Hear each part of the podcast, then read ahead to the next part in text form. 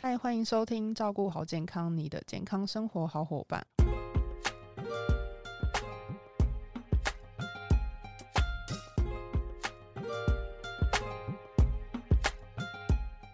我是 Kelly，本周照顾好健康，很开心邀请到优活原力营养师 Color，我们先欢迎 Color。嗨，各位听众朋友好，大家好，我是卡乐。诶，不知道就是大家知不知道，就是糖尿病其实是一个慢性疾病。那我自己本身对糖尿病的认知就只存在于，就是说，呃，可能要少吃点糖，不然可能会罹患到就是糖尿病这个疾病。嗯，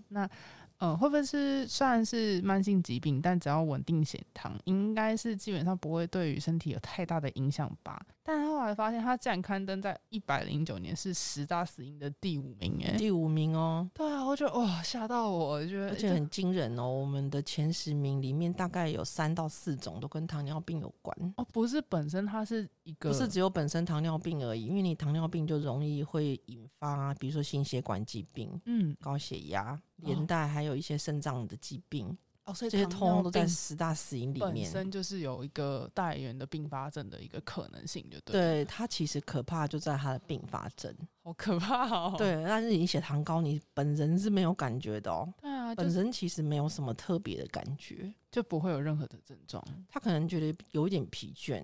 但可能就只是觉得你但晚上他睡可不能好，对对对，或者是说他突然发现伤口没办法愈合，嗯，或者突然急速暴瘦啦。嗯哦就就是是可能糖尿病有一些症状，就是可能瘦很多，你反而还觉得对说，哦，是不是我最近吃很少，所以才瘦是下不是来，减肥成功了，很开啊很心。开心，但说不定也是因为你真的生病了。 对，那今天可不可以就是带，就是请卡尔这边带认识一下说，可能就是糖尿病这边的一个这样的基础认识，让我们知道一下。嗯，其实糖尿病很，你刚刚讲的有一个地方，我觉得也是蛮贴近的，因为很多人就是会觉得，哎、其实就是因为甜食吃太多，所以会导致糖尿病。这个嗯好像没有直接的关系，但是其实还是多多少少有点关联。就是我们发现，其实很多糖尿病人真的确实是很喜欢吃甜食，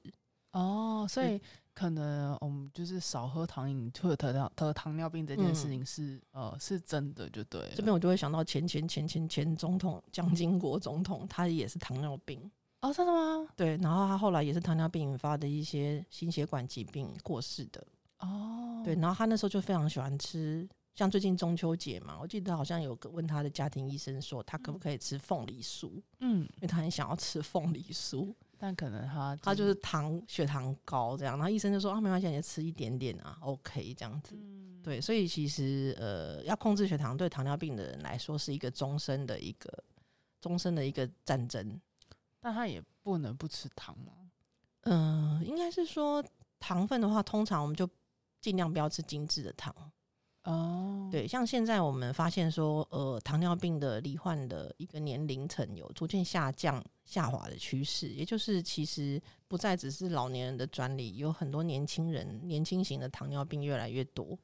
哦，可是我记得以前就是上课的时候，嗯，也有看过那种就是小呃年轻就是学对生，然后是打那个针胰，岛素，对，那也也算是是遗传的吧，但是这个其实比较偏向遗传，因为其实糖尿病它有分第一型跟第二型。嗯那你刚刚讲的这一种，它就是属于第一型的，它是属于身体胰岛素比较没有办法分泌。哦，所以它是有分别的，对，是胰岛素其实糖尿病的发生跟胰岛素有很大的关系。嗯，就是说，呃，你的胰岛，我们身体的胰岛素分泌之后，我们的糖分才能够代谢，才能够利用，那我们身体才能够增加我们的能量，让我们身体有精神。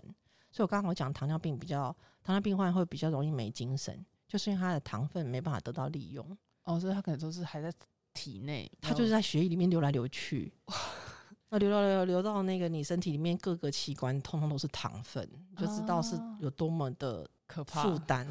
我听起就来是那觉得个可很怕，黏腻的感觉。 对啊是，所以其实它就会造成各个器官的并发症。你就想好想象，好像很多的器官泡在糖水里面，然后没有办法，这样没有办法被代谢，然后你的糖分没有办法真的带到细胞去利用，或者是变成肝糖或肌肉储存起来。所以这个是呃，你刚刚讲的这个是第一型，但是还有嗯第二型。第二型的话，它其实就是嗯我们身体的胰岛素，它可以分泌，但是它就是很像我们在吹油门一样，你胰岛素需要分泌很多，就是比如说你吹油门可能吹一下下，你车子就开始跑得动。对，但是你胰岛素分泌的它的功能效率不好，你的油门要吹到很底，但是它可能只跑一点点，嗯，所以这就是属于第二型的这一种糖尿病人。所以我们可能会比较会比较普通人的话是第二型，大部分九十趴以上都是第二型的，那这个都是算是比较容易，都是后天型。那我也想也想了解说，就是嗯、呃那糖尿病就是除了我们是说就是糖分无法被代谢掉嘛，嗯那其实对人体上面有什么